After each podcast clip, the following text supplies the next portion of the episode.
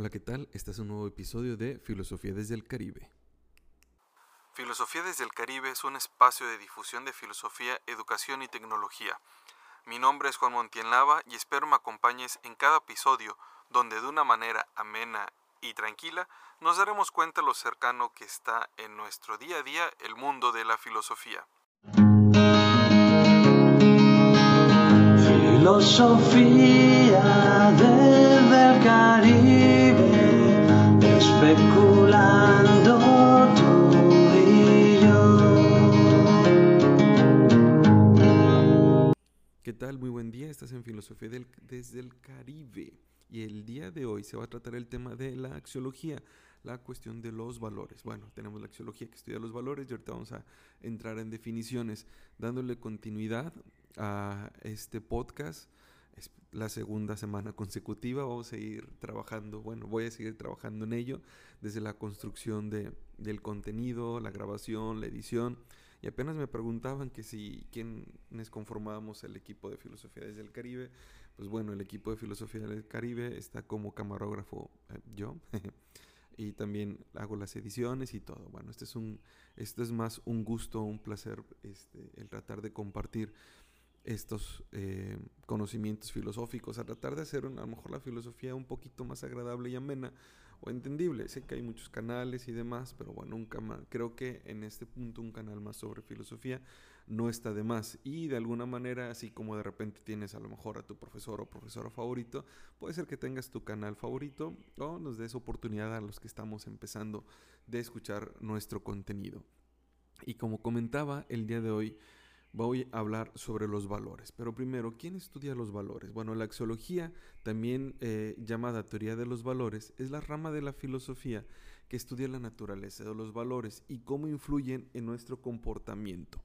En esta idea de la cuestión de los valores, cuando eres profesor, no sé, a lo mejor eres profesor o estás tomando las clases de ética o valores o algo así, la primera pregunta no es como que tratar de definir los valores, qué son los valores, pero a su vez en algunos casos me ha tocado como si diéramos recetas o como si la clase se tratara de dar recetas de cómo comportarse bien. En mi caso, en el caso de, este, de mis clases, lo que pretendo es ayudar a tener propio discernimiento, tener herramientas este, teóricas sobre postulados este, históricos, es decir, que en diferentes momentos de la historia se ha hablado de la ética, de la de una manera muy particular o hay diferentes corrientes que hablan sobre la ética y que tomes alguna que te pueda ayudar a dirigirte a, a ser una persona X y Y, a lo mejor la persona que deseas.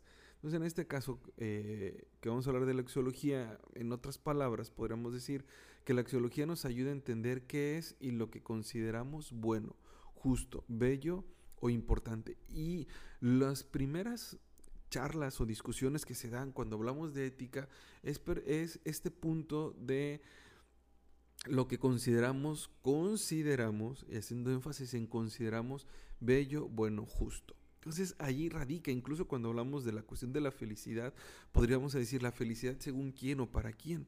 Y es por eso que también más adelante voy a estar hablando de estas posturas subjetivas, ¿no? universales, que pretenden dar un sentido universal o y algunas un, se- un sentido subjetivo de la concepción de los valores. Recordemos que un elemento muy importante en esta idea de la concepción de los valores es el tiempo, el tiempo y el lugar desde una perspectiva ahí subjetiva. Entonces podríamos decir qué es lo bello, qué es lo bueno, qué es lo justo, ¿no? Lo bello, si lo, nos fijamos en una, una cuestión estética, es decir, una cuestión corporal, a lo mejor vamos a dar cuenta que en diferentes momentos de la historia encontramos cánones específicos de belleza, ¿no? Es decir, lo que en ese momento se considera. O podríamos volvernos así como que muy a la apariencia física y si buscamos, estas listas de los 100 más guapos, las 100 más guapas, no sé, de- del planeta de la historia, vamos a encontrar a lo mejor ciertos estereotipos en diferentes épocas y momentos, ¿no? Esta temática ha intrigado a muchos filósofos desde la antigüedad y ha debatido la existencia de una realidad objetiva de los valores, su relación con la subjetividad humana y su papel en la vida individual y social. Es decir, hay quienes buscan que debaten sobre la universalidad de los valores.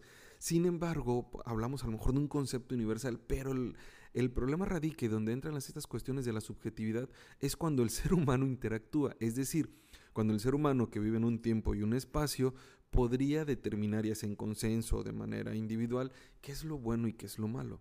Entonces ahí es donde, donde, donde entra este debate eh, a discutir, es decir, cuál es la concepción que nosotros como individuos vamos a tener sobre los valores.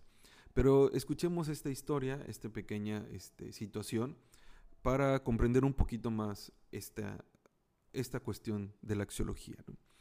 Ana, una joven estudiante, se encuentra con dos opciones para su futuro profesional. Puede aceptar un trabajo bien remunerado en una empresa que contamina el medio ambiente o puede optar por un trabajo con un salario menor en una organización que se dedica a la protección del planeta. La decisión de Ana dependerá de sus valores personales.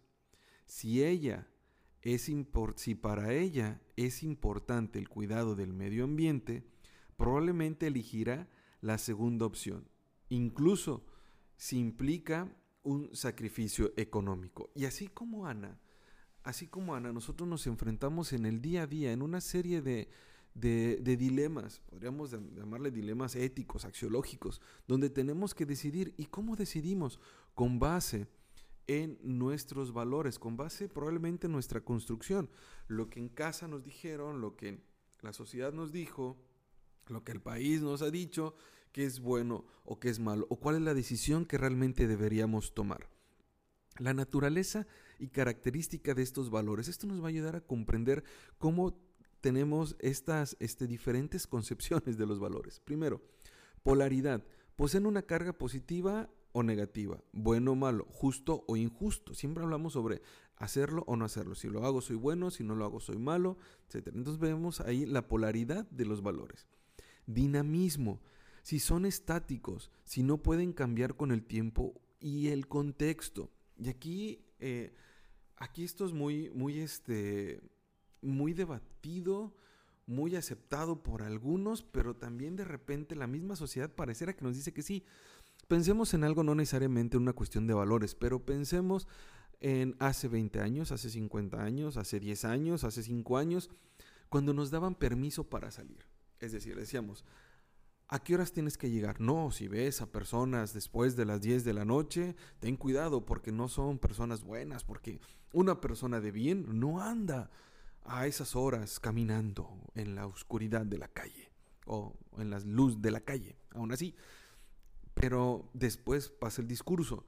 Si ves a una persona después de las 12 de la noche, si ves a una persona después en la madrugada, etcétera, etcétera, etcétera.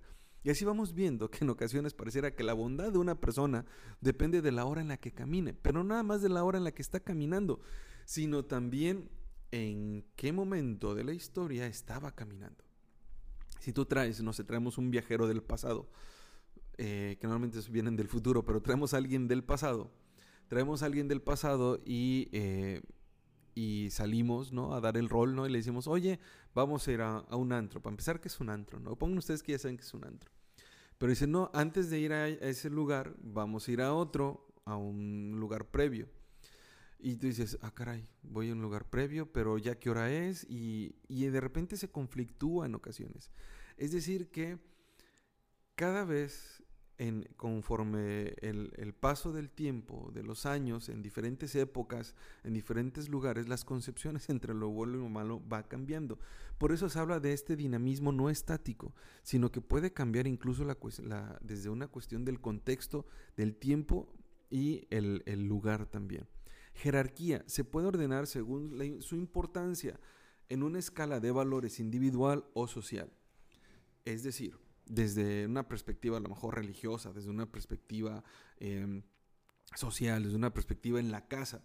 Pero miren, eh, uno de los ejercicios que hago en clase cuando hablo sobre los valores, sobre cuando tratamos el tema de la jerarquía de los valores, es básico, es un ejemplo clásico. Yo estoy seguro que a lo mejor ya lo hiciste le pregunto, les digo a los, a los estudiantes, a las estudiantes que anoten sus cinco valores que consideren más importante, del más importante al menos importante.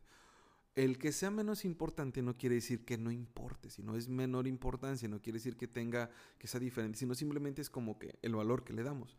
Algunos hablan de la honestidad, otros hablan de la puntualidad, otros hablan de la amistad, otros hablan de, no sé, de, de la puntualidad.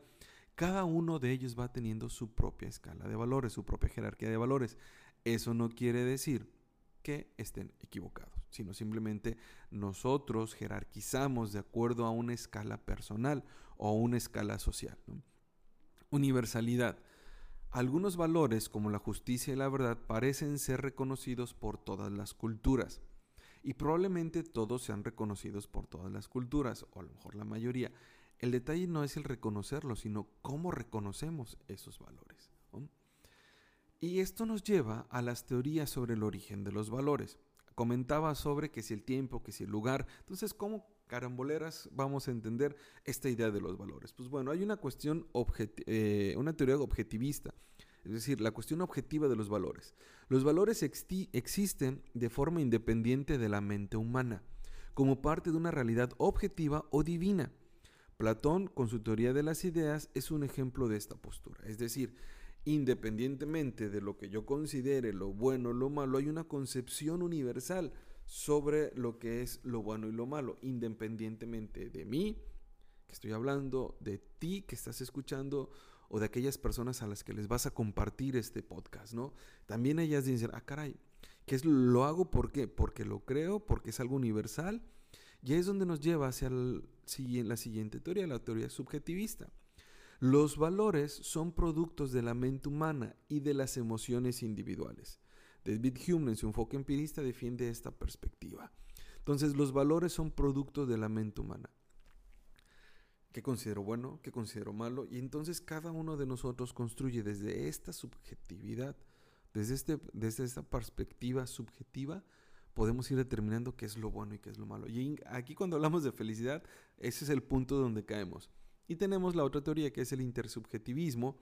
Los valores se construyen socialmente a través de la interacción y el consenso entre los individuos. Habermas, con su teoría de la acción comunitaria, se ubica en este campo. Dime tú, ¿qué es lo bueno, qué es lo malo? Dime tú tus valores. Vamos a ver si coinciden con los míos y con los de otros. Y en los comentarios vamos a, vamos a hacer este pequeño ejercicio de escribir una jerarquía de valores, los valores que consideramos importantes, pero también vamos a construirlos socialmente, es decir, a través de lo que vamos a ir considerando socialmente como bueno o como aquello que necesitamos en la cuestión de los valores. Ahora, hay algunos fundamentos que podemos identificar en los valores. Tenemos un fundamento religioso, una fundamentación emocional y una fundamentación racional. Primero, una fundamentación religiosa. Los valores se, derivan de una fuente divina o de un orden cósmico superior. Es decir, consideramos lo bueno, los valores aquellos que no dependen de que yo determine qué es el valor, sino de que aquella entidad divina me dice y me da este, un camino a seguir con base en lo que esta entidad revela al ser humano. Dos, fundamento racional. Los valores se basan en la, eh, tienen como base la razón y los principios universales como la justicia o la igualdad. ¿no? Kant en sus imperativos categóricos es un exponente de esta postura. Y a lo mejor más adelante hablaremos un poquito de Manuel Kant en otro podcast. Pero ahora entonces, esta concepción racional se basa en principios universales. Cuando hablamos de justicia, Podemos ir a una definición de justicia y la pregunta es, ¿es necesario ir a una definición de justicia o probablemente todos ya entendemos que es una cuestión de justicia? Entonces ahí radica este, esta idea donde racionalmente, es decir, eh, analizamos no desde una perspectiva de un ser divino, no desde, bueno, desde las emociones que ahorita vamos a hablar, sino simplemente es una disertación ética referente a los valores. Luego tenemos la fundamentación emocional. Los valores se basan en sentimientos como la compasión o la empatía. Entonces, ay, ay, ay, durante una situación X, mis emociones van a depender mucho de esta, de lo que vamos entendiendo. Los valores en la vida individual y social. ¿Para qué nos sirven los valores desde una perspectiva individual o una perspectiva social? Un ejemplo que, que a veces pongo en clase es que es como a veces cuando actuamos de una manera a lo mejor egoísta o algo así, entendemos un poquito que podemos ayudar incluso a los demás. Es decir, un ejemplo que, que- que pongo. Imaginemos que estamos en una, este, en, en una privada. Vivimos en una privada donde son cinco casas de un lado, cinco casas del otro y enfrente, al final de la privada es una casa o dos casas, ¿no? Entonces, en este punto nosotros decimos, ah, caray, yo soy un ser gruñón, Ah, odio a mis vecinos, me caen mal, Ah, soy gruñón, no los quiero ni ver, pero tengo un árbol de almendro. Y esto porque tenemos un árbol de almendro por donde, donde vivía antes. Bueno, en una de las casas que rentaba hace uh, mucho tiempo. Entonces, tengo un árbol de almendro. Quienes saben de árboles de almendro y quienes no saben de árboles de almendro, por lo mejor lo van a identificar. O quienes no sabemos mucho sobre la concepción, sino simplemente de lo que provoca, tira muchas hojas. Muchas hojas y hay mucha hormiga. Este árbol, si yo tengo un árbol de almendro, pero me caen gordos mis, mis vecinos, me caen mal, soy antisocial, pero me gusta el orden y la limpieza. Entonces, en ese orden y en esa limpieza, lo que yo hago es todos los días en las mañanas, en las tardes y en las noches, salgo a barrer, porque no quiero ver ninguna hoja tirada del árbol de almendras. ¿A quién beneficio? Mi acción individual, mi, acci- mi acción subjetiva, mi acción sin pensar en los demás, incluso a veces a lo mejor este, eh, soy un ser egoísta, lo que provoca es un bien para los demás. Es decir, limpio para mí, beneficio a todos. Y ahí es donde podemos también ver un poquito estas ideas de, de cómo la, la- la cuestión de los valores e incluso siendo una persona que no convive o no quiere convivir con los demás, puede, podemos ser buenas personas desde lo individual, no necesariamente de lo social. Es decir, para ser una persona con valores o una persona que, practica valores o una persona eh, éticamente responsable, no quiere decir que tu acción es porque incluya a otras personas, sino tu misma acción individual, pensando en ti, también contribuye a un beneficio social. Pero también por eso es desde la vida, desde la vida individual. Una guía, eh, guía para la acción, los valores. Los valores nos permiten tomar decisiones responsables y actuar en forma coherente con nuestros principios. Es decir, lo estoy pensando, yo digo que mis principios son X, Y y Z y actúo de acuerdo a X, Y y Z. Desarrollo personal. La búsqueda de los valores como la verdad, la belleza, la bondad, entre otros, nos permiten alcanzar una vida plena y llena de significado. 3. Cohesión social. Los valores compartidos permiten la convivencia pacífica y la cooperación entre los miembros de una sociedad. Sí, no solo es el hecho de que yo quiera hacer algo por hacerlo, sino que mi acción tiene que mi acciones, mis acciones tienen repercusiones. Mis acciones van hacia yo hago A y va hacia uno de estos rumbos. Entonces, me debe permitir mis acciones lograr la cohesión social. Hablábamos un momento de la cuestión individual, cómo desde una vida individual, eh, donde busco ejercer los valores, también ayuda a una cuestión social. Probablemente mi intención, hablando a lo mejor de objeto, fin y circunstancia, no es ayu- ayudar a los demás, sino a mí mismo. Pero en ese mí mismo, entonces, em, ayudo a los demás. Ahora veamos que hay críticas y desafíos de la axiología. ¿Por qué digo? No solamente se trata de que este, de observar una serie de valores, de hablar sobre una teoría ética y de aquello que nos beneficia, sino que también estas, estas teorías, de a lo mejor dices, hijo, a mí me encanta el relativismo, a mí me encanta el subjetivismo, a mí me encanta, es casi lo mismo, a mí me encanta el universalismo. O quieres seguir una teoría específica o una postura, pero también hay que entender una cuestión de las críticas. Y vean cómo es importante también entender la idea de la crítica a cada una de estas posturas. Un estudiante me decía sobre la relatividad. Llegó, este, eh, hicimos un examen, esta vez fue un examen de lógica, estábamos creo que con silogismos. No le fue tan bien, creo que reprobó, no recuerdo bien, pero no le fue tan bien.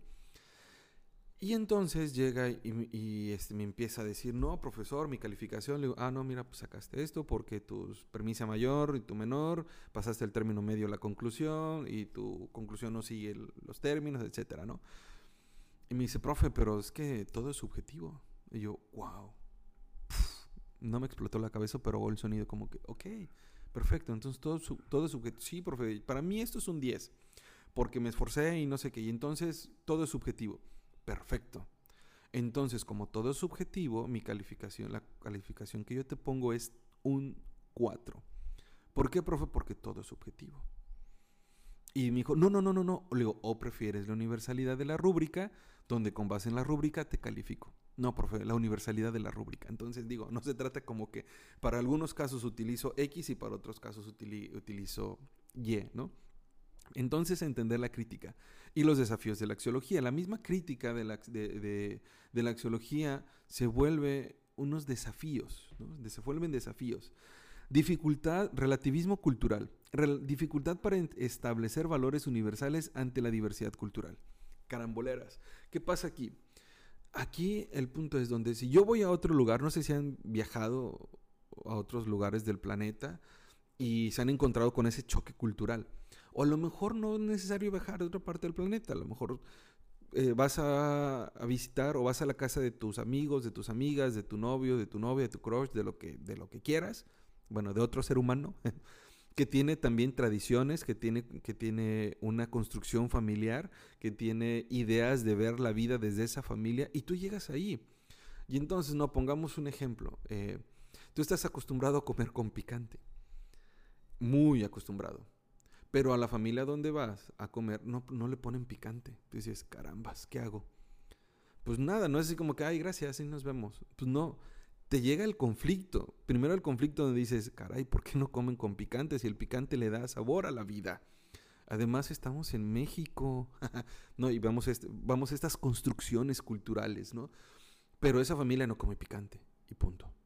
Y es una familia mexicana, tradición de años, etcétera, ¿no? Pero no come picante. Y entonces ahí nos enfrentamos a un choque cultural. Ahora, llevemos esto a una perspectiva de entender lo bueno y lo malo. Un estudiante en secundaria, en preparatoria, llegaba y le daba zapes a sus compañeros. Y zapa a su compañero. Y zape, ojo. Y no a todos les daba zapes, solamente eran a tres. A, los que, según él, bueno, a lo que él decía, que eran sus amigos, sus mejores amigos. ¿Qué sucedió? Le dije, oye, brother, ven para acá. ¿Qué onda que le estés dando zapes a tus compañeros? ¿Por qué? Y sus otros compañeros no lo notaban, no- aparte no lo notaban tan a mal. Le digo, ¿por qué les das zapes? Me dice, profe, es que los quiero mucho. Le digo, ah, pues vaya manera de expresar tu cariño. Y me dijo, no, es que en casa cuando me dan, este, mi papá me da un zape, no es fuerte, digo, tampoco, este, vayan a buscar a la persona y, y vayan a, a- a ver quién para ir a ver si hay violencia. No, no, no, no. Bueno, de hecho, pues el golpe no, no debería de ser, ¿no? Pero le daba golpecitos. O sea, era un zapecín, no un zape. Y es como si fuera una palmada. Entonces les daba este zapecito y le digo, sí, dice, me da zapecito y me dice, te quiero mucho, hijo. Ok. Es su perspectiva. Y de ahí viene el dilema también de, oye, es bueno, es malo, porque le das zapes, debería, ¿dónde es? ¿Lo voy, lo funamos o qué onda? Ese es el punto. Donde chocamos una cuestión relativa. Yo le decía, oye, no tienes que dañar a tus compañeros, ni golpearlos, ni nada. dice, no, profe, no es fuerte. Y tú te enfrentas con ese choque como profesor y dices, ok, vamos a, digo, vamos a procurar no hacerlo. En casa tendrás tus tradiciones y culturas y pues bueno, es entendible. Ahora ya entiendo por qué lo haces, que no es un sentido de agresión. Vemos, esa es la cuestión de- del, del relativismo cultural cuando chocamos. Ahora, llevemos esta idea de, de este alumno, esta idea de la comida a nuestro día a día. Y probablemente en el trabajo, en la escuela, en la oficina, eso me sonó comercial, este, ah, qué buena medicina, perdón, este, no es pagado.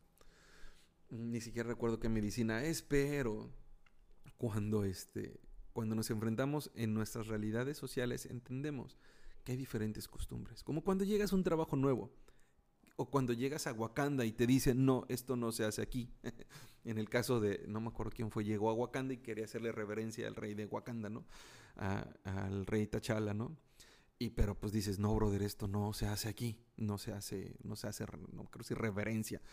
Ahí tenemos el relativismo cultural, este choque que tenemos que, que es un desafío y es una crítica para entrar en consenso o buscar la universalidad en el sentido del valor. La influencia de las emociones y las experiencias personales en la valoración. Mi abuelita me decía que en paz descanse, cada quien habla como le va en la feria.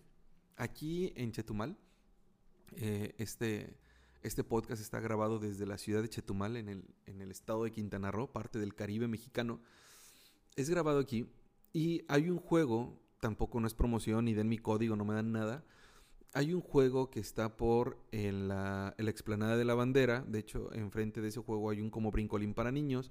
Pueden ir aquí a Chetumal, pueden venir a Chetumal y comerse una marquesita gigante. Si no, que, si no saben que es una marquesita, voy a procurar poner una imagen en lo que la edito. Y si no, si me estás escuchando, pues bueno, busca marquesitas en Chetumal. Y son unas marquesitas gigantes. Investíguenlas y búsquenlas. Es, es algo muy común acá en, este, en esta región. Bueno, ya que di este breve comercial este, turístico de Chetumal, hay un juego, hay un dragón.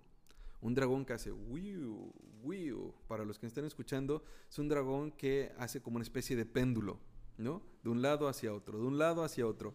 Y tú dices, me está papita este juego, ¿no? Yo le entro, ya estoy, ya estoy grande. No. A mí me pareció intenso. Dije, no va a pasar nada, no creo que se caiga. O sea, yo estaba consciente, o por lo menos tenía fe, en que en ese momento esa cosa no se iba a caer. Digo, por algo está ahí y lo están jugando y se suben niños, adolescentes y adultos.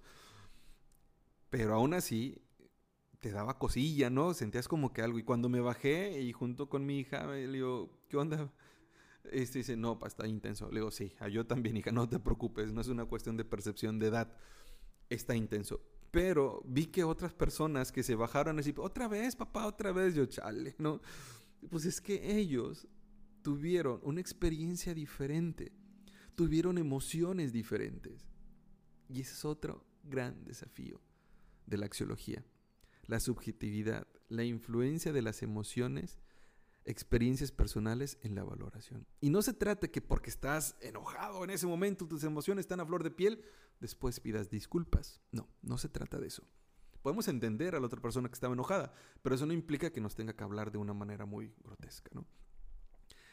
Inconsistencia, posibilidad de conflicto entre diferentes valores. Entonces ahí también podemos encontrar como el choquecito entre estos valores. Pero bueno, ya que hicimos este pequeño repaso, y sí, hay diferentes este, filósofos, este, teóricos, psicólogos que hablan sobre jerarquías referente a los valores, pero ese podría ser tema para otro podcast cuando hablemos a lo mejor las jerarquías específicas ¿no? de, de, algún filósofo o de algún psicólogo, que estoy seguro ahorita, estoy seguro que ahorita diciendo, ¿por qué no menciona las de no sé quién y no sé quién y no sé quién?